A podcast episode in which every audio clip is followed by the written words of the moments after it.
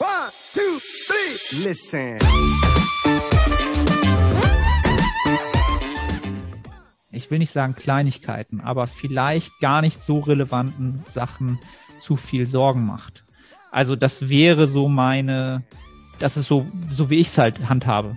Ja, also ich fange halt nicht an, mein Trainingsvolumen Woche für Woche oder Mesozyklus für Mesozyklus aufzuschreiben, um genau zu sehen, wie viele Sätze ich jetzt für einen Bizeps mache, gemacht habe oder wie viele Overlap halbe Sätze ich nun berechnen würde, weil ich einfach nichts davon habe, aus meiner Sicht. So wie ich im Training vorgehe, habe ich einfach nichts davon. Selbst wenn ich es wüsste und es diesen Parameter ähm, fixieren würde, so dass ich es wirklich quantifizieren kann, ich hätte nichts davon.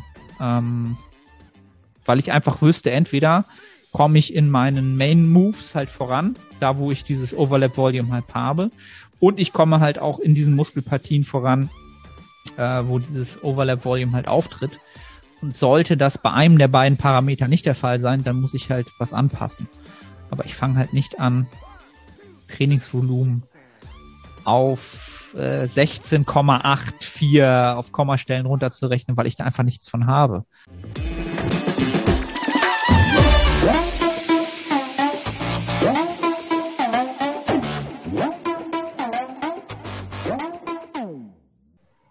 Nils, was macht deine Gesundheit?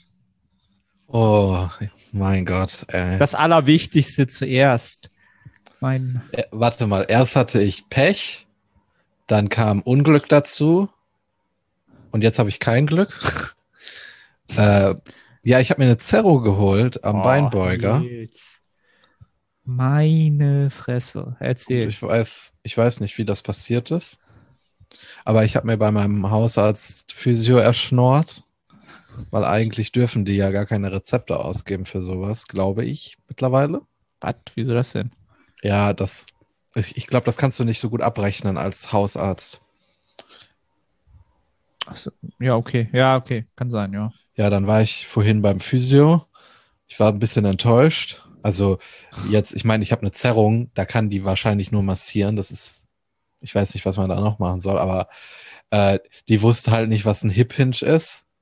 Und auch so andere Dinge wusste sie nicht. Und das äh, hat mich ein bisschen geärgert oder verunsichert, weil ich habe ja keine Physiotherapie-Ausbildung, aber ich glaube, das sollte man doch schon wissen, wenn man. Ah, Nils, Bereich... du bist enttäuscht, weil jemand den Begriff Hip Hinge nicht kennt. Ja, oder auch der, oder auch ein deutsches Synonym, hatte ich ja dann auch gesagt. Okay, also wenn du jetzt enttäuscht gewesen bist, weil du Hip Hinge gesagt hast und sie wusste nicht, was es ist, dann äh, hätte ich zu dir gesagt, Nils, du lebst in einer in einer surrealen, in deiner eigenen Welt, in deiner Bodybuilding-Welt. Also selbst ein Physiotherapeut, ähm, ja, aber die sollte schon wissen genau, was was äh, was eine Hüftbeugung, Streckung ist. Und, ja, ja, ich weiß, was du meinst. Das Interessante ist, dass mein Beinbeuger nicht wehtut, wenn ich ähm, einen Beinbeuger im Sitzen mache, sondern nur bei einem Hip Hinge. Ja, komplexe Muskelpartie, ne? Also. Ja. Ah, du weißt nicht, wobei es passiert ist, sondern das ist einfach irgendwann gemerkt. Zu Hause beim vor, Pizzaessen. Aber heute bist du aber schon ein bisschen provokativ unterwegs, ne? Ja, ich sage, ich hab's ja gesagt, Prep kickt voll rein. Ich bin richtig, ich bin immer richtig zornig unterwegs. Ähm, ich habe vorletzte Woche habe ich Langhantelrudern gemacht und da habe ich eine Wiederholung missgrooved und da ist die Stange sehr weit nach vorne gegangen und eventuell habe ich dann einen Hebel erzeugt, der für meinen Beinbeuger suboptimal war oder auch eine Belastung geschaffen hat, die mh, hm, ungewohnt war, aber das war halt mit sehr wenig Gewicht, deswegen würde mich das stark wundern, wenn das tatsächlich da passiert ist. Ja. ja Aber ja. in sechs Jahren jetzt das erste Mal, dass ich eine muskuläre Verletzung hatte, also ja, und es ist halt eine Zerrung. Es ist aber ein bisschen ärgerlich, weil es ist halt der Beinbeuger und äh, dann geht gerade ein Hip Hinge nicht und das ist ja ein Movement, wo du äh, einen großen Stretch erleidest und ich glaube, das ist nicht so cool, wenn du dann da eine Zerrung oder so hast. Also ich, ich habe ein bisschen Sorge, wenn ich wieder einsteige. Weißt du, was ich meine? Ich glaube, das wäre vielleicht bei einer anderen Muskelgruppe was anderes. wenn du irgendwie einen Bizeps oder so hast. Ja, also die das, Das mental, das mental halt. zu überkommen, ist, ist natürlich bei einer Verletzung immer schwer halt. Ne? Aber gerade da, ich weiß, was du meinst. Das ist natürlich am, am wenigsten schön, äh, ja. Aber äh, ja, ist, glaube ich, auch einer der am meisten gezerrten Muskelpartien im menschlichen Körper, ne? In allen Sportarten. Bin ich mir, glaube ich, ziemlich sicher. Die Ischiochorale. Ähm, ja, also unter Umständen, du, du hast ja sozusagen alles in der Hand, die Regeneration schnell voranzutreiben und dann konservativ ins Training halt wieder einzusteigen. Und dann gewinnt man ja wieder Sicherheit, sobald das sich alles wieder erholt. Ähm, ja.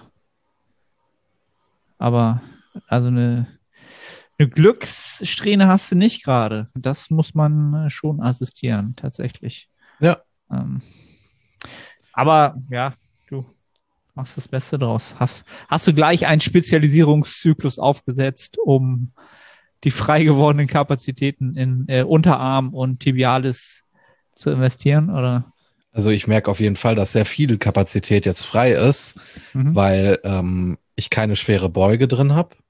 Also das kann ich schon schmerzfrei machen, aber ich habe Sorge, dass dabei etwas passieren könnte, weil ich auch viel Gewicht bewege in diesem Bewegungsmuster und ich möchte mir keinen Muskelfaserriss holen. Deswegen habe ich Beuge gestrichen und Hip Hinge und Bohr.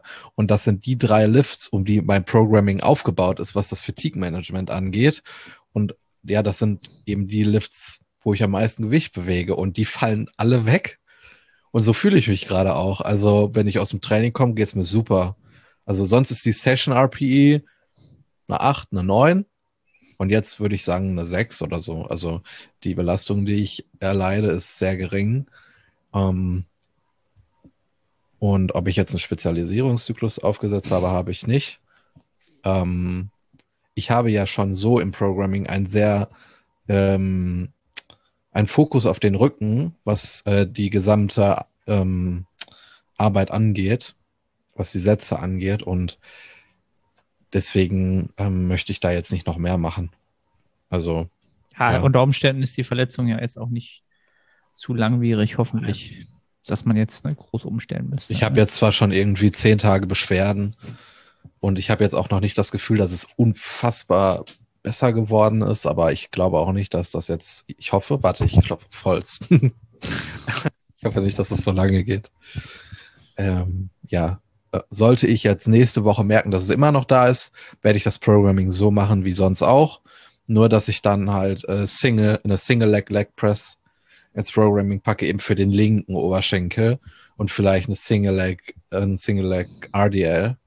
Das werde ich dann wahrscheinlich nicht mit so viel Gewicht machen können, weil ich das einfach nicht drauf habe. Aber dass ich einfach die Muskulatur erhalte. Ja, Ja. Ich dachte, jetzt ist, ist, jetzt bist du mal wieder richtig mit Momentum unterwegs. Aber hey, Bin ich aber trotzdem. Also ähm, ich kann immer noch sehr, sehr viel machen und ich kann auch die Sachen machen, die sehr wichtig für mich sind.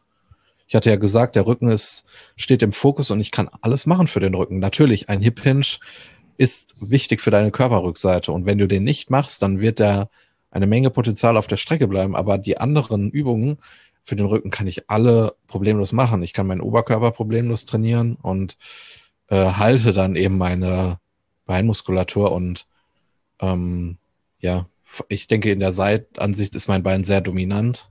Das ist keine Schwäche.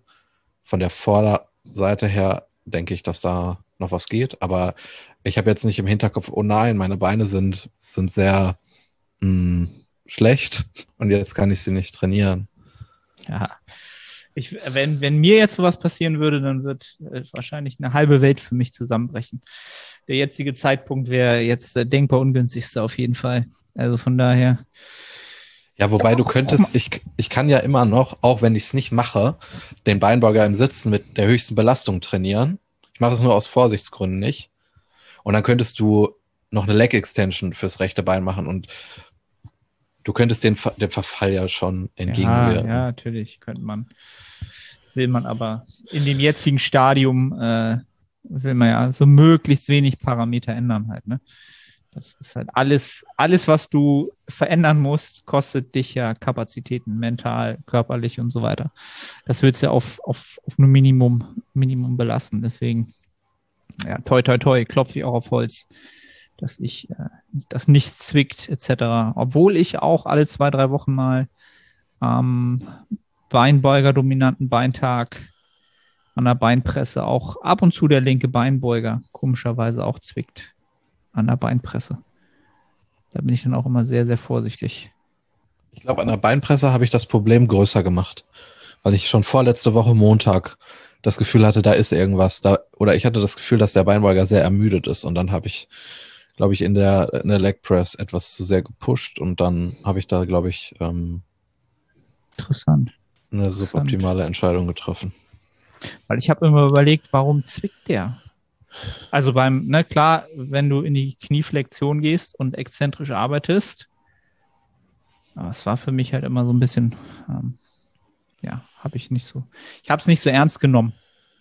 Aber das werde ich jetzt aufgrund deiner Verletzung äh, ein bisschen ernster behandeln, sagen wir es mal so, für die finalen Einheiten. Ähm, ich bin jetzt schon an dem Punkt, wo ich jetzt die Unterkörpereinheiten bis zum ersten Wettkampf runterzähle.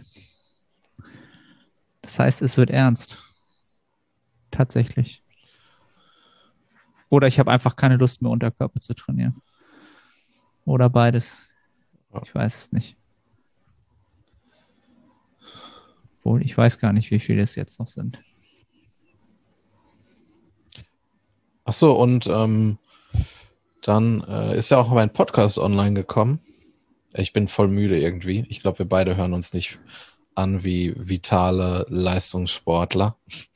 Na, den, den, Unterschied, den, Unterschied, den werden die Leute schon daran erkennen, wenn sie es bei YouTube gucken, dass ich so. mich hier so einfach gar nicht bewege. Und ich wackel die ja ganze, die ganze Zeit so hin und her wackelst. Ja, ähm, da sieht man halt den Unterschied zwischen Aufbau und äh, Prep auf jeden Fall. Ja, das Feedback war sehr gut, deswegen wollte ich mich hier nochmal bei den Zuhörern bedanken. Ich habe sehr gutes Feedback bekommen zum Podcast, das freut mich sehr. Ähm, will jetzt auch gar nicht so viel darüber sprechen. Hier ist es ja ein anderer Podcast, aber trotzdem wollte ich sagen, weil. Nils, erstmal gleich, so gleich wieder Eigenwerbung machen. Unfassbar, der Mann. Genau. Unfassbar. Nein, der Podcast ist, der ist ja auch wirklich gut geworden. Habt ihr ja auch schon Feedback gegeben dazu. Ähm, ja, wann, wann kommt die nächste Episode? Heute, morgen? Freitag, Samstag. Oder gibt's Freitag kein, oder gibt's, Samstag. Gibt es keinen festen Release-Tag? Alle zwei Wochen. Ja, du musst doch so einen festen Tag haben, wann das immer online kommt. Das ist so ganz wichtig für die, für die Leute, damit sie äh, das synchronisieren und so. Okay, ja. Dann. Ja, äh, sonst muss man ja mal, wartet man und weiß nicht, wann er kommt. So, ne? Äh, obwohl, ja, Seit ich in der Prep bin, gibt's äh, auf meinem Podcast ja auch nur noch äh, die Prep Series und den Netto Hypertrophie Podcast. Und die kommen auch nicht mehr exakt immer zum gleichen Datum. Da muss ich mich ja mal selber, selber an die Nase fassen halt, ne? Aber normalerweise würde ich das immer so machen, wenn ich, wenn es gehen würde. Äh, und ich habe bestimmt 30 Mal die ersten drei Minuten eingesprochen. Ja? Hm. Hat man gar nicht gemerkt. Voll ungewöhnlich, alleine in Mikrofon zu sprechen. Weil jetzt kriege ich ja die ganze Zeit Feedback von dir. Wenn ich was sage, sagst du was und immer so weiter. Und da redest du halt, du redest und ja. Kommt nichts zurück. Ja, aber dann hast du dich doch relativ schnell dran gewöhnt. Also das war für eine erste Episode fand ich das sehr so sehr solide und sehr souverän und sehr stimmig und ja, ja, auf jeden Fall. Also die Leute, die sie noch nicht gehört haben, äh, check das ab. The First Dance äh, sollte jetzt auch zu finden sein, oder? Bei Spotify findet man den auf jeden Fall, ne? Ja, bei, bei Apple aber jetzt auch. Okay, ja, ja, siehst du. Da dauert es immer ein bisschen länger, bis er dann äh, offiziell gelistet wird. Wenn er dann genügend Downloads hat oder so, ich weiß es nicht. Arne, wir können auch noch über etwas anderes reden, was released worden ist. Hm. Ja, richtig. Ich oh mein so Gott. ne? Ich bin so richtig, so richtig schlecht in sowas, ne?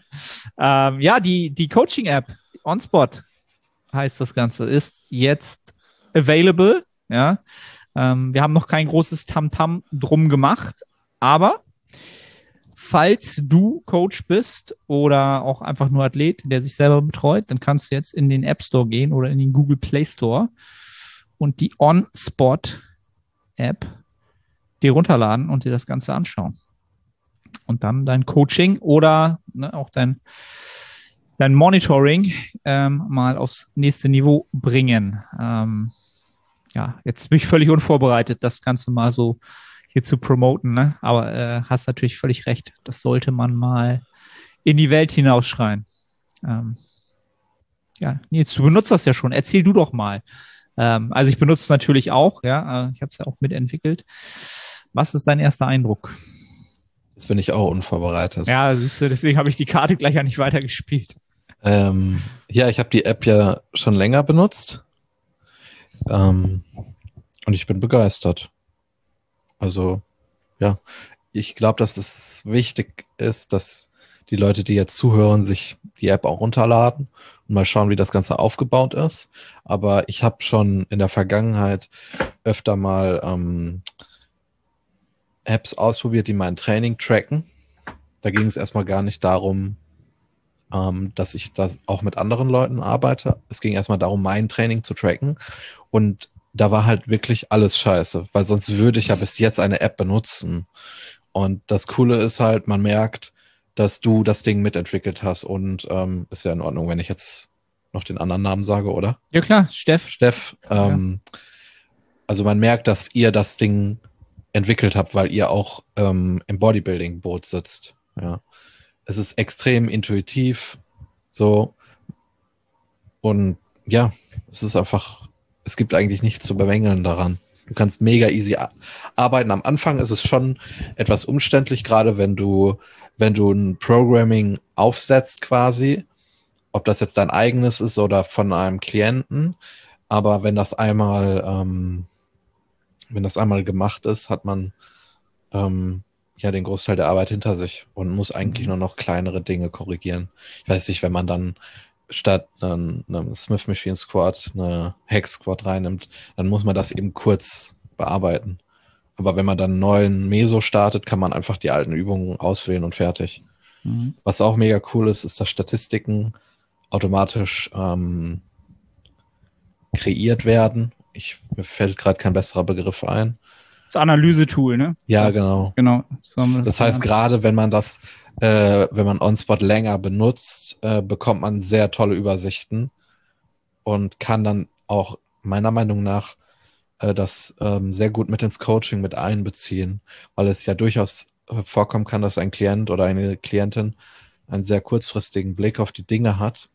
Und wenn man dann eben eine Übersicht hat von Statistiken, vom Monitoring, das die letzten sechs Monate zeigt, dann kann man ähm, auch der, der Person das zeigen dass das eigentlich alles gut ist und dass der Trend in die richtige Richtung geht. Und das macht OnSpot ja automatisch. Bei Excel müsstest du dann selber Grafiken entwerfen. Das geht auch alles sehr gut mit Excel, aber du musst es dir halt selber beibringen, du musst es machen, du musst es so gestalten, dass es übersichtlich ist. Und die Arbeit wird dir halt auch abgenommen. Ähm, ja. Ja.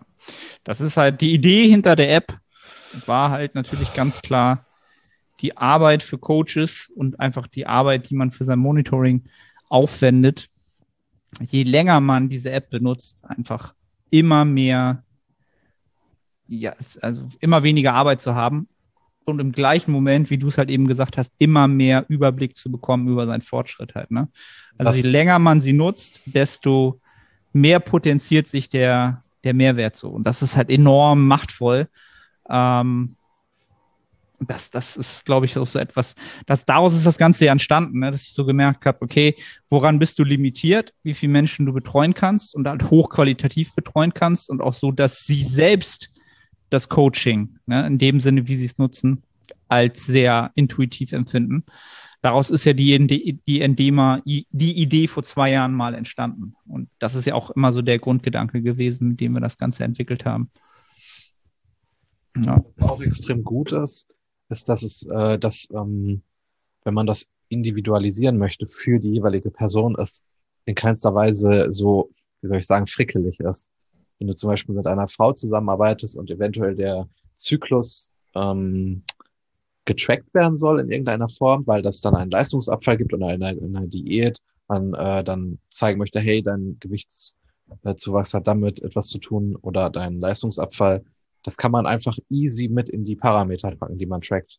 So, man kann auch das sehr einfach anpassen. Bei Excel müsstest du dein, dein, dein Sheet extra neu machen für die Person. Das ist aufwendig. Also es ist, es ist ein Ding von einer Viertelstunde maximal oder fünf Minuten, weil es ist halt so aufwendig. Und mit, auch mit der App ähm, kannst du das mega easy machen. In unter einer Minute hast du diesen Parameter drin oder eben was anderes. Das ist mir jetzt so spontan eingefallen. Du könntest zum Beispiel auch ganz spontan jemand schreibt dir, hey, so wie bei mir jetzt, ich habe eine Verletzung am Beinbeuger. Ja gut, dann packen wir als Parameter Beinbeuger rechts ein. Du kannst äh, die Skala äh, ähm, so einstellen, wie du das möchtest. Also eine Schmerzskala könntest du dann einstellen von eins bis zehn. Du trackst das zwei Wochen, siehst, dass der Trend nach unten geht, dann weißt du, der Athlet ist ähm, wahrscheinlich wieder fit, dann kannst du den Parameter wieder raushauen. Und das, diese Anpassungen werden wahrscheinlich weniger als eine Minute kosten im Programming an sich. Und bei Excel müsstest du dann wieder das rausstreichen. Vielleicht müsstest du ein neues Sheet für den Athleten machen. So voll aufwendig eigentlich. Ja, das, das ist einfach diese, die Möglichkeiten, die werden sich auch erst noch ergeben, wenn man es je mehr Leute das Ganze nutzen halt, ne? Und dann wirst du halt äh, immer mehr Feedback kriegen, so wofür man das halt nutzen kann. Ähm, das Gute ist ja, dass du die Parameter, die du halt alle trackst, ähm, dann dauerhaft auch benutzen kannst, auch wenn du sie erstmal wieder raushaust. Also das ist ja auch so ein, irgendwann hast du halt so ein Repertoire an, ja, dein Coaching wird halt immer individueller und trotzdem effizienter. So. Also ja. Das ist mein großer Traum. So, das ist, das, deswegen freut mich das enorm, ähm, dass du das auch so wahrnimmst. Ähm, ja, ich bin natürlich so als Perfektionist, äh, sehe ich immer noch natürlich äh, vieles, was da optimiert werden kann oder tausend Sachen, die ich, äh, die wir noch in Zukunft zusätzlich implementieren wollen. Aber jetzt ist das schon richtig, richtig geile Sache. Also ähm, da kann man jetzt auch wirklich mal mit stolzer Brust rausgehen und sagen, Leute, ladet euch das runter. Ähm, werdet ihr auch hier einfach in den Show Notes finden. Ähm, probiert das aus und ähm, ja, gebt uns Feedback auf jeden Fall auch auf alle Fälle. Äh, freuen wir uns riesig. Das ist, glaube ich, so mein oder unser größtes Baby seit, was seit zwei Jahren halt so in der Entstehung ist und jetzt so ein bisschen äh, erstmal langsam aus äh, so rausgehauen wurde, weil wir natürlich auch gucken mussten, wie, wie, äh, wie viele User das benutzen und dass das auch alles wirklich qualitativ stabil ist und so weiter und so fort. Ähm, ist eigentlich unglaublich, was hinter so einer Software steckt. Äh, hätte mir das jemand vorher gesagt, hätte ich es vielleicht gesagt, um Gottes Willen, das mache ich alles nicht. Das ist unglaublich komplex und unglaublich aufwendig. Aber es wird sich lohnen. Ähm, ja, tut das. Ladet euch OnSpot runter und äh, ja, macht euer Coaching besser und macht euer Monitoring leichter, effizienter. Das mal so einfach mal kurz zur Eigenwerbung. Nils, danke, dass du mich dran erinnert hast. Äh, ich bin tatsächlich, äh, merkt man vielleicht, ne? merkt man das so? Ich bin, komm, bin jetzt wirklich in der Endphase der Prep angekommen, in der mich halt äh, wirklich merke, dass ich mich wenig bewege und auch kognitiv anscheinend alles so ein bisschen äh, langsamer funktioniert und ausge, ausgeschaltet ist. Ähm, ja, aktuell werden einfach nur noch äh, Handlung für Handlung abgearbeitet, so am Tag, um sicherzugehen, dass äh, nichts unter den Teppich fällt. So, das ist der aktuelle, mein aktueller Status. Ähm, aber ich glaube, das ist auch zuletzt der Tenor gewesen in der letzten Prep Series. Von daher gibt es da, glaube ich, gar nicht zu groß zu erzählen. Es sei denn, du hast irgendwas, was du unbedingt wissen willst. Von dir? Ja. Gerade nicht. Dann würde ich sagen, machen wir, äh, tun wir den Leuten Gefallen und äh, beantworten die Fragen, die wir haben. Ich weiß gar nicht, wie viele es sind. Ich glaube, ich habe einen Fehler gemacht. Ich habe einfach den Fragensticker in eine Story gepackt, habe gar nicht reingeschrieben, stellt Fragen oder so. ich glaube, das sollte ich nächstes Mal wieder tun. Ohne, ja, bei, bei Instagram musst du immer einen Appell hinterlassen, sonst ja? weiß man nicht, was los ist so. Weil in den letzten Wochen sind immer voll viele Fragen bei mir reingekommen und jetzt so gar nichts. Aber ich glaube, weil ich einfach viel zu blöd bin für, für Social Media. Ähm, deswegen gehen wir bei dir rein.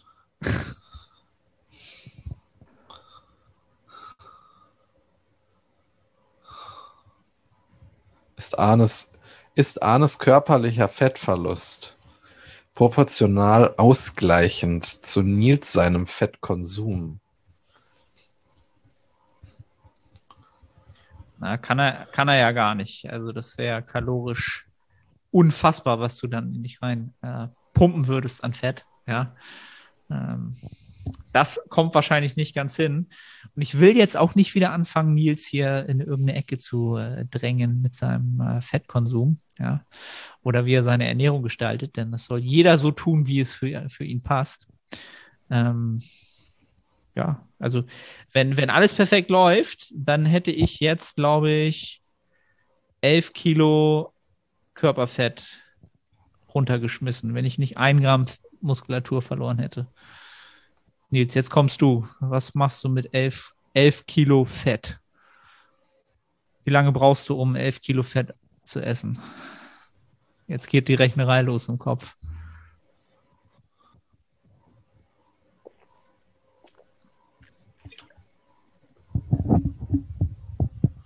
Vier Monate oder so? Ich habe keine Ahnung. Ich bin ja, mein, mein Kopf ist so, auch außerhalb der Prep, so Sachen, die ich einfach mit einem Taschenrechner ausrechnen kann, da sagt mein Gehirn, lass es sein, lass es sein, lass es sein, mach es mit dem Rechner, mach es mit dem Rechner. So. Ähm, aber könnte, glaube ich, hinkommen, ne? Vier Monate. Also von daher, wie viel, wie viel Gramm Fett hast du so im Durchschnitt am Tag? 100? 100, 120 so. Boah. The good life. The good, good life. Aber mein Appetit ist in den letzten Wochen stark gesunken. Also irgendwie, ich glaube, ich, ich bin in einem Bereich, den mein Körper nicht mehr präferiert. Und ich muss auch tatsächlich sagen, ich entwickle ein Bedürfnis zu Diäten. Oh, dann, dann ist akut, dann ist der, der Adaptionswiderstand deutlich angehäufter. Ähm, ja, gut, aber du guck mal, wie lange bist du schon im Aufbau?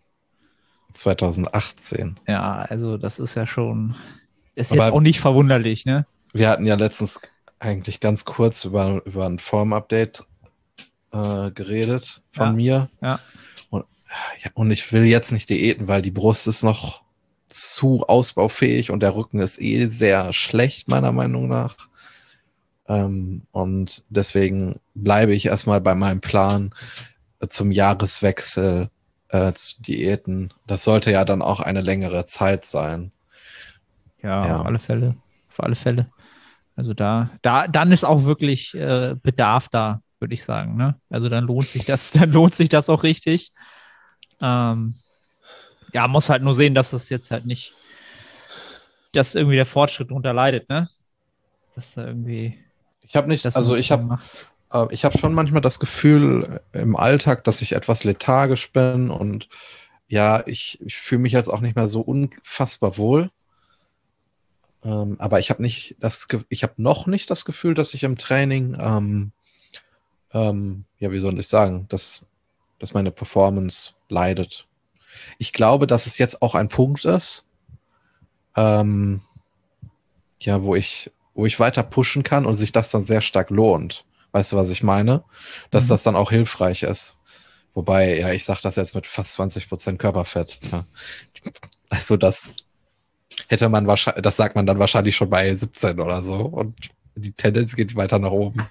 Aber ich freue mich echt, wenn ich irgendwie so 78 Kilo wiege oder so. Ähm, Das ja. ist immer, immer verblüffend halt, ne?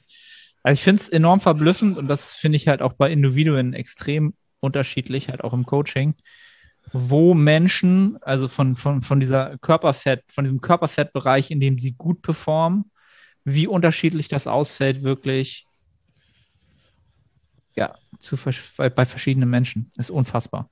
Ich glaube, aber auch bei mir hat sich das äh, sehr stark verändert, in, welch, in, in welchem Bereich ich mich noch wohl fühle und ich performen kann, weil ich durch Corona ja eine Diät verschoben habe. Also das, was ich jetzt zum Jahreswechsel vorhab, das wollte ich ja schon längst machen. Aber da ich, ähm, da dann Corona ins Spiel kam, habe ich das dann verschoben. Und ich habe mich sehr lange dann in einem Bereich äh, wiedergefunden, in dem ich mich vielleicht unwohl fühle, aber ähm, habe mich dann vielleicht auch daran gewöhnt. Weißt du, was ich meine? Mhm. Mhm. Weil ich, Ah, findest ich denke, ja? ich habe jetzt, ich kenne jetzt absolut gar keine Evidenz dazu. Ähm, aber ich könnte mir schon vorstellen, dass entscheidend ist, ähm, ja, wie, wie, ist dein durchschnittlicher äh, Körperfettanteil in deinem Leben? Also wenn ich jetzt bis zum 18., 19. Lebensjahr immer bei 10 Prozent war, dann ist das vielleicht auch ein Bereich, in dem sich mein Körper wohlfühlt. Und wenn du dann halt Richtung 20 pusht, ist das sicherlich keine Überraschung, dass du dich da unwohl fühlst. Und dann resultiert daraus sicherlich auch, dass je länger du in diesem Bereich bist, desto, ähm, desto, ja, wie soll ich sagen, desto wohler fühlst du dich in Anführungszeichen. Weißt du, was ich meine? Ja, also das, das, das ist natürlich immer so eine Entwicklung, die natürlich mit anderen, äh, anderen Entwicklungsabläufen in deinem Leben natürlich irgendwie ähm, davon abhängig ist. Genau. Also hm, wie wichtig ist dir deine Körperkomposition? Ähm, ne? Wie wichtig ist dir Bodybuilding? Wie wichtig ist dein Fortkommen im Bodybuilding? Was hast du für ein Verständnis davon, wie wichtig es ist, das Körpergewicht kontinuierlich mal nach oben zu treiben und so weiter und so fort? Ne? Also je mehr Akzeptanz du findest für das, was du tust, dass das dich auf lange Sicht halt ähm, deutlich voranbringen wird in deinem, in deinem Motiv, dann wirst du natürlich da auch mehr Akzeptanz für finden. Ne? Aber ähm, ja, trotzdem sehr, sehr, sehr interessant, wie unterschiedlich das halt, halt ausfall, ausfallen kann. Und ähm, ja, ich bin mal gespannt, was, wie das bei mir aussehen wird nach der Prep. Ähm, da habe ich auch so ein bisschen, tatsächlich ein bisschen Angst vor, wenn ich ehrlich bin. Da habe ich tatsächlich ein bisschen Angst vor. Ähm, das, Das ist das Einzige, was ich, was ich an dieser Prep, wo ich echt Respekt vor habe, ist die Phase danach. Ähm, alles jetzt davor, die Diät, ähm, die Wettkämpfe, das ist natürlich alles irgendwie Stress und alles auch Neuland mit Bodybuilding und so, aber da freue ich mich drauf. Klar, das Ungewisse ist natürlich auch immer so ein bisschen unangenehm, aber das, was ich mir die letzten, sagen wir mal, vier, fünf Jahre so an Gewohnheiten und ähm, Verhältnis zum, zum Essen und zum Training sch mit Schwerstarbeit und mit ganz viel Leid ja, mir erarbeitet habe, also das in einem sehr, sehr positiven ähm, Ausmaß da ist. Da habe ich halt Angst, dass ich das zu einem größeren Teil wieder verliere durch die Prep und mir das wieder schwer erarbeiten muss. Und da, da habe ich halt echt Angst vor, weil das war für mich so der größte, das größte Gut, was ich habe in diesem Sport, dass ich einfach, ähm, ja, da keine emotionalen Bindungen, was Essen und Training und Trainingsleistung und, und Gewicht und so weiter angeht, so gut wie gar nicht mehr hatte so. Und da möchte ich halt auch nicht wieder hinkommen. Ähm, ja, da bin ich mal gespannt, äh, was, was dann nach der Saison so passieren wird. Und wo der Körperfettanteil dann auf kurz oder lang dann mal so hintendiert. Ähm, aber das, Das ist alles Zukunftsmusik. Ja, das ist immer interessant, wenn ich sowas höre, weil es mir eigentlich nicht schwerfällt, im Rahmen von Coaching oder Bodybuilding mich in jemand anderen hineinzuversetzen. Aber das, was du sagst, das fällt mir schwer, mich da hineinzuversetzen, weil ich, weil ich eigentlich immer so ähm, die Intention hatte, dass die Performance steigt und dass es mir eigentlich egal war, wie hoch jetzt mein Körperfettanteil dabei ist. Also, dass ich da gar, gar nie Probleme irgendwie hatte, eine emotionale Bindung Oh, ja, aber sei froh, ey, da bist, da bist du so gesegnet. Das ist, glaube ich, etwas, womit ganz, ganz viele Leute offensichtlich Probleme haben oder Probleme damit haben, es sich aber nicht eingestehen wollen oder es gar nicht wissen, dass sie damit Probleme haben. Ähm, ja, das ist, glaube ich, in diesem Sport auch so ein Paradox halt, finde ich halt. Ne? Es geht ja am Ende des Tages geht es ja darum, sich kosmetisch so zu kreieren, wie man sich gerne haben möchte. Und das dann halt aber in der Zeit, in der man diese Veränderung produziert, dass man das halt komplett ausstellt. Ähm, ja, da muss man halt auch sehr, sehr viel ähm, auf der mentalen Ebene an sich arbeiten. Ne?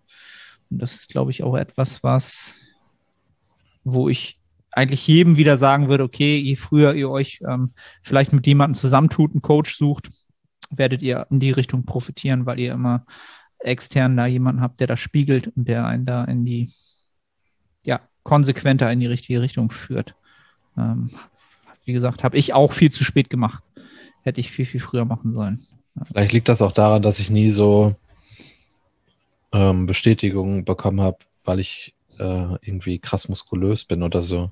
Dass ich das immer gem gemieden habe, dass ich so ein Feedback bekomme. Weißt du, was ich meine? Weil Mhm, mhm. jeder Mensch mag es, äh, Anerkennung zu bekommen. Und ich denke schon, dass ich im Kontext Bodybuilding Anerkennung bekomme.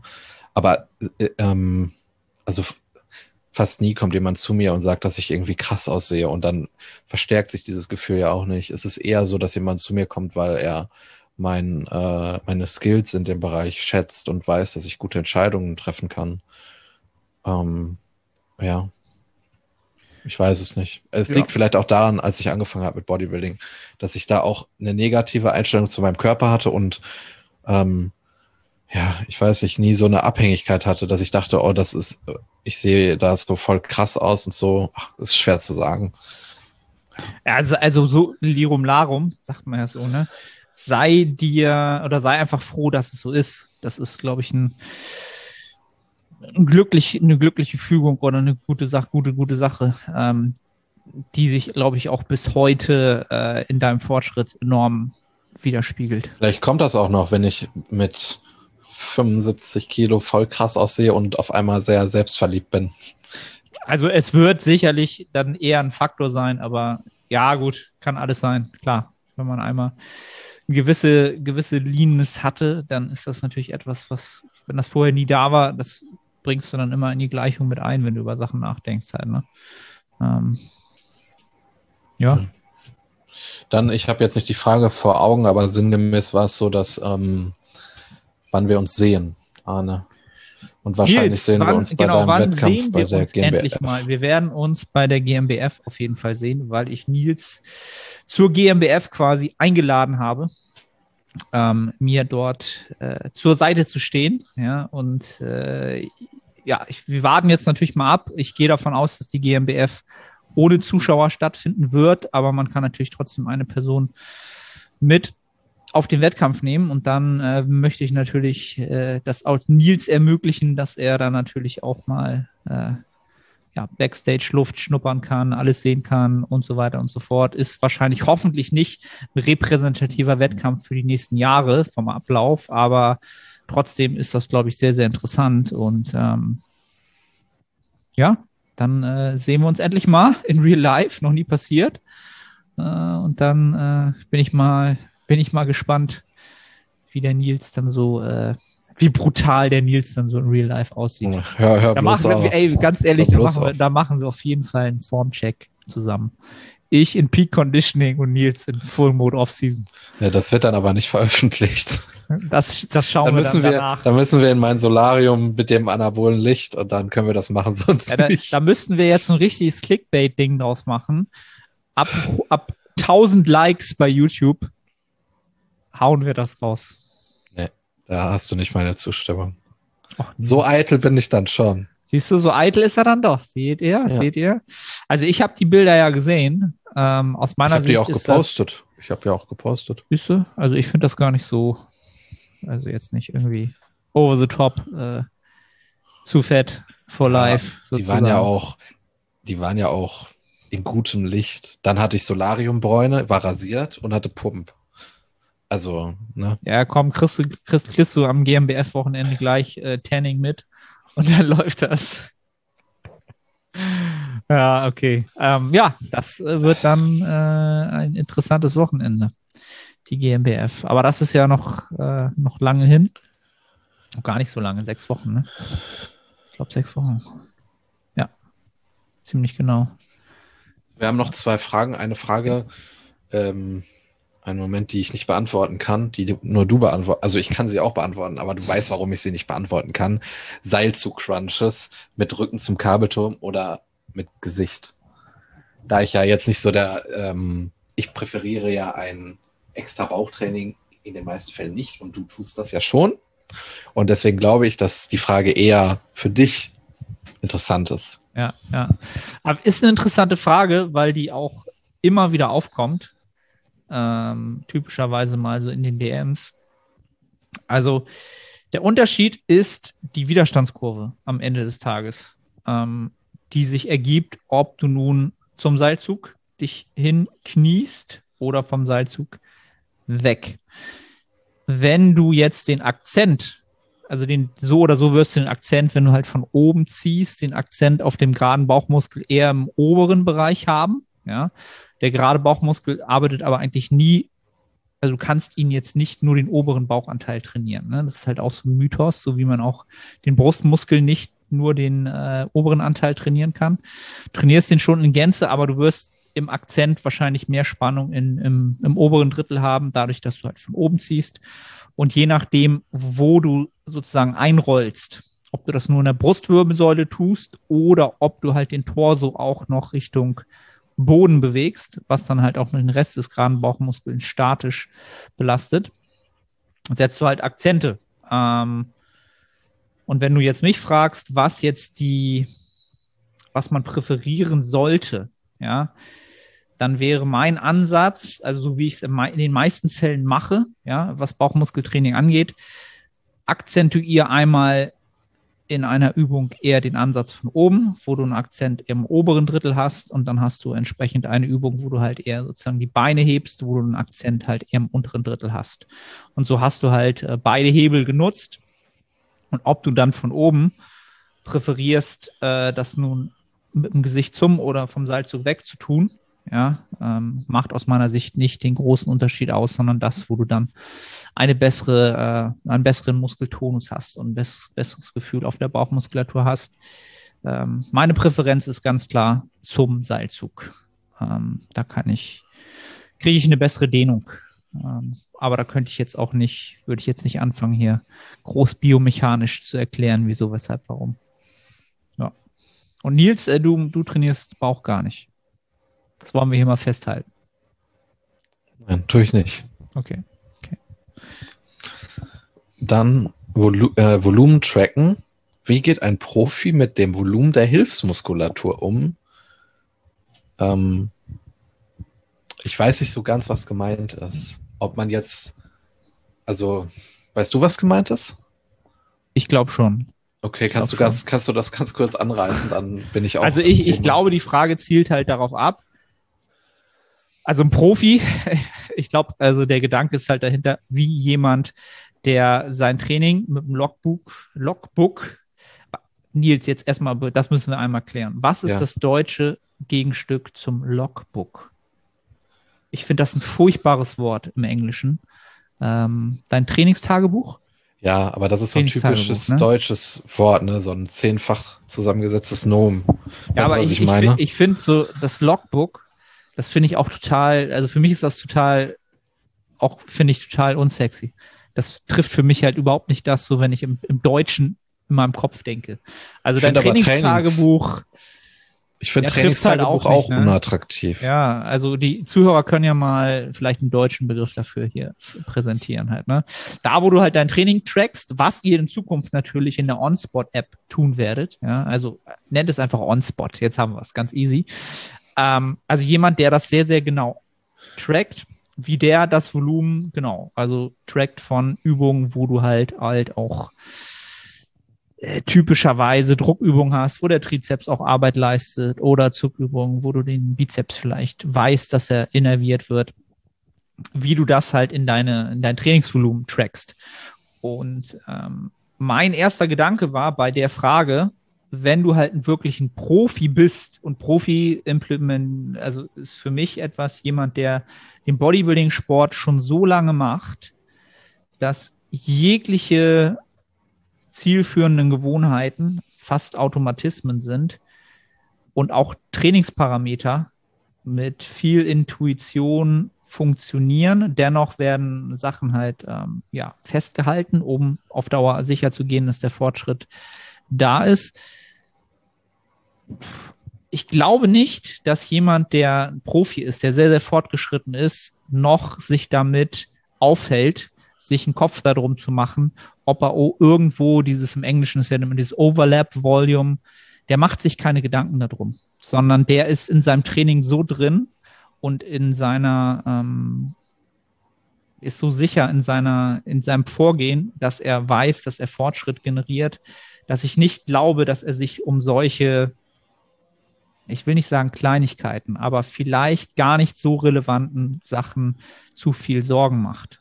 Also das wäre so meine, das ist so, so wie ich es halt handhabe. Ja, also ich fange halt nicht an, mein Trainingsvolumen Woche für Woche oder Mesozyklus für Mesozyklus aufzuschreiben, um genau zu sehen, wie viele Sätze ich jetzt für einen Bizeps mache, gemacht habe oder wie viele Overlap halbe Sätze ich nun berechnen würde, weil ich einfach nichts davon habe, aus meiner Sicht. So wie ich im Training vorgehe, habe ich einfach nichts davon. Selbst wenn ich es wüsste und es diesen Parameter ähm, fixieren würde, so dass ich es wirklich quantifizieren kann, ich hätte nichts davon. Ähm, weil ich einfach wüsste, entweder komme ich in meinen Main Moves halt voran, da wo ich dieses Overlap Volume halt habe, und ich komme halt auch in diesen Muskelpartien voran, äh, wo dieses Overlap Volume halt auftritt. Und sollte das bei einem der beiden Parameter nicht der Fall sein, dann muss ich halt was anpassen. Aber ich fange halt nicht an, Trainingsvolumen auf äh, 16,84 auf Kommastellen runterzurechnen, weil ich da einfach nichts von habe. Ähm, ich glaube, ja, das, das, ist jetzt sicherlich nicht die Antwort, die der Fragensteller hören will. Mir fehlt aber auch gerade so ein bisschen die Erklärung dafür, warum ich es nicht so richtig warum ich das als nicht so wichtig ansehe. Jetzt kommt ich, Nils ins Spiel. Ich wollte da gestern, ich habe gestern äh, was gepostet und ich habe mein Pull-Training gepostet und ich hatte aber noch als Alternative äh, als Thema Daten tracken und was man vielleicht nicht tracken sollte. Und das passt jetzt zu der Frage relativ gut und ich schließe mich da eigentlich nur dir an, weil die Frage, die beantwortet sich ja irgendwie selbst wenn, wenn du für deine Muskelgruppen eine Satzanzahl gefunden hast, die dafür sorgt, dass du innerhalb von einem Mesozyklus ähm, ja eine gute Performance bringst. Ich, äh, ich bin gerade ein bisschen, ähm, ich stehe gerade ein bisschen auf den Schlauch, wie ich das sagen soll. Äh, aber du, also du kannst es ja nicht quantifizieren, das hast du ja schon gesagt, aber du kannst andere Dinge quantifizieren äh, und andere Daten tracken, die diese Frage aber gleichzeitig beantworten. Ähm, ich also wenn du weißt, dass du mit 14 Sätzen für die Brust sehr gut performst und dich auch sehr gut erholst und du zusätzlich noch acht Sätze für den Trizeps brauchst, warum sollst du dir dann eine Frage stellen zum Overlap Volume? Unabhängig davon, ob du ein Profi bist oder ob du ein Anfänger bist. Das, das ist, glaube ich, um, um wieder diese, diese, Tod, diese Tod, Totschlag-Antwort zu bringen, die ich, glaube ich, in den letzten Wochen super oft bei vielen Themen gebracht habe, aber die leider aus meiner Sicht aktuell oder immer offensichtlicher wird, bevor man halt anfängt, sich über Trainingsvolumen, Frequenz, vielleicht sogar Übungsauswahl per se Gedanken zu machen, glaube ich, dass die meisten immer noch daran arbeiten sollten, am kleinsten Faktor, den wir halt haben, daran, dass halt eine entsprechende Wiederholung für einen Muskel mit einer gewissen Intention ausgeführt wird, dass das mit einer gewissen Güte passiert, ja, und mit einer, einem gewissen Grad an Aktivierung der Zielmuskulatur und das auch zu einem hohen Grad, ne, was wieder dafür spricht, dass wir halt überhaupt erstmal über Trainingsvolumen reden können, weil wir wissen, dass das Trainingsvolumen effektives Trainingsvolumen ist. Ja, da geht halt nichts verloren. Da sind halt nicht 30 Prozent, die halt irgendwie daneben gehen, weil man sich nicht konzentriert, sich nicht fokussiert, etc. Und das ist, glaube ich, immer das, was selbst bei mir, ähm, wo ich sagen würde, ich bin jetzt, bin jetzt sicherlich kein, ich würde mich nicht als fortgeschrittenen Athleten hinstellen, äh, ich würde sagen, ich bin jemand, der, der den Sport schon lange macht.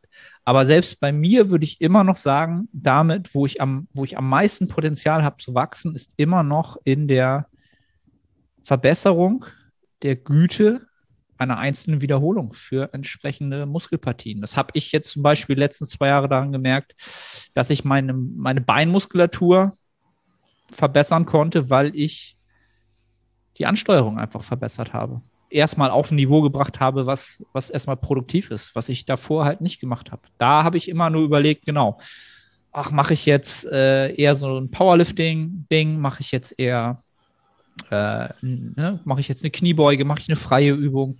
Ich bin halt am, an diesem wichtigsten Parameter immer vorbeigegangen erstmal und habe hab mich um Sachen gekümmert, die erstmal gar nicht relevant sind, wenn diese, das kleinste Rädchen halt nicht feinjustiert ist.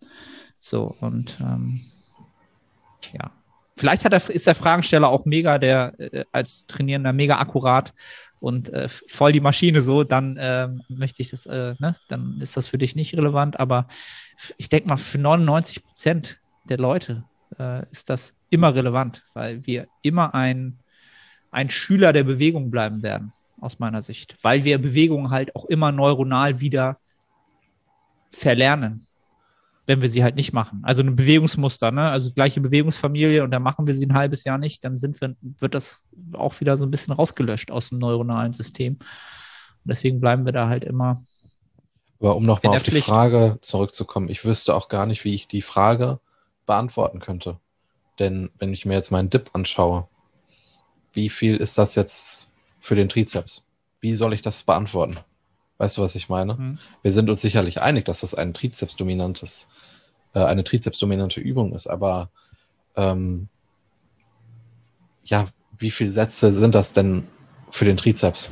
Und wie viel sind es für die Brust? Natürlich, ich ja. kann das, ich kann, ich kann Dip brustdominant machen oder Trizepsdominant. Darauf will ich jetzt nicht hinaus, aber wie soll ich das quantifizieren? Das geht ja gar nicht. Äh, also, ja am Ende des Tages kannst du halt nur schauen, ob du entsprechend von Session, Session zu Session genügend regenerierst und adaptierst und vorankommst. Ne? Und wenn du halt das, nicht genügend Regenerationskapazitäten hast, dann wirst du halt merken, dass du zu viel Training zu Das erinnert hast. mich an eine Frage äh, oder an die Frage, mh, ähm, ab welchem Körperfettanteil soll ich diäten? Das kann ich auch nicht beantworten. Auch, auch nicht, wenn ich mit einer Person fünf Jahre zusammenarbeite, weil ich den Körperfettanteil nicht quantifizieren kann. Mhm. Es gibt nichts, womit ich den quantifizieren kann. Und deswegen schaue ich auf die Frage mit einer anderen Perspektive. Ich schaue mir an, wie ist das Wohlbefinden, wie ist die Rate of Gain der letzten Monate, äh, wie ist die Performance, ähm, wie weit sind wir vom Stage Rate entfernt, bla, bla, blub. Und wenn ich merke, dass ein Großteil dieser Faktoren ähm, negativ ist oder negativ beantwortet wird, dann weiß ich, dass der Körperfettanteil zu hoch ist. Und wenn ähm, du innerhalb von 18 Monaten viermal eine Entzündung im Trizeps hattest, dann weißt du, dass du wahrscheinlich etwas zu viel Arbeit für den Trizeps leistest und kannst das dann anpassen. Aber du wirst nicht dein, dein Training filmen, dein Training quantifizieren, also die Sätze. Und ähm, ich weiß nicht, was jetzt noch relevant wäre, und dann sagen können, okay, wir haben jetzt exakt so und so viel für den Trizeps und weißt du, was ich meine? Das ist, vielleicht ist das alles Zukunftsmusik, ja. Also vielleicht kommt das halt alles, wenn wir halt irgendwelche Sensorik, die halt, die du an die Muskulatur anbringst, äh, hast und die dann genau sagen kann, dass du zu 71 Prozent regeneriert bist und Anpassungen sind zu zwei Prozent angekommen. Das ist vielleicht alles Zukunftsmusik. Aber ich glaube, dann macht Bodybuilding auch keinen Spaß mehr. So, weil dann äh, alle Menschen gut aussehen werden. Weil du dann einfach ja eine Pille nimmst und dann einfach irgendwie so einen Anzug anziehst, der den Muskel kontrahiert und dann ähm, grausige Zukunftsgedanken. Alright. That's it. Ja. ja. ja. Cool. Dann würde ich sagen, ja, danke fürs, äh, fürs Fragen stellen. Ähm, Nils, am Ende natürlich immer, um dich immer zu überfallen. Was hast du Philosophisches für die Zuschauer diese Woche am Repertoire? Ich habe letztens einen guten Film geguckt, Die Zwölf Geschworenen. Kennst du den? Nee. Den solltest du gucken. Nicht. Der ist von 1960 oder so. Der ist schwarz-weiß. Krass. Ja, es ist ein sehr, sehr guter Film. Okay. Wenn, wenn ich glaube, der ist auch sagst, bei IMDb sehr weit oben. Und wenn das auch noch der Fall ist, dann äh, werde ich das sogar tun. Also normalerweise habe ich so eine grundsätzliche Abneigung gegen so schwarz-weiß uralt. Nee, ich, weiß ich glaube auch, dass der grundsätzliche Tenor, der dort vermittelt wird, äh, dich äh, begeistert. Der Film spielt auch nur in einem Raum. Okay. Ja. Krass. Die zwölf geschworen, noch nie was von gehört. Aber du musst, es gibt zwei Versionen. Es gibt den schwarz-weiß und es gibt den nochmal in neu, in Farbe, glaube ich. Aber du musst den in schwarz-weiß gucken. Okay. Ja. Cool. Werde ich. Ich weiß nicht wann. Ich habe aktuell Filme gucken, ist halt nicht drin mit einem elf Monate alten Baby. Äh, aber die Zeit wird irgendwann wieder kommen. Ähm, nee, leider nicht. Ich, ich kann mir so alle zwei Tage eine Folge Netflix irgendwie mal abzwacken, um zu relaxen. Mehr ist aktuell nicht drin. Ja. Gut, äh, ansonsten gibt es sonst irgendwas, was wir unbedingt den Leuten erzählen müssen, außer dass sie natürlich, wenn sie bis hierhin zugehört haben, äh, den Podcast, wenn sie ihn supporten wollen, wie immer bei iTunes eine Bewertung dalassen, bei Spotify runterladen und ganz wichtig, Fragen wieder und das YouTube-Video, falls welche jetzt schon aufgekommen sind und auch natürlich da ein Abo dalassen. Damit supportet ihr das Ganze. Ja, ansonsten wünsche ich äh, Nils beste Genesung, ja, und dass die nächsten zwei Wochen äh, nicht noch irgendwas dazukommt, was den Fortschritt irgendwie bremsen könnte. Jetzt Danke dir, Arne. Sein. Ja, natürlich. Natürlich. Juri, äh, vielen Dank fürs Zuhören und bis zur nächsten Episode. Ciao, ciao.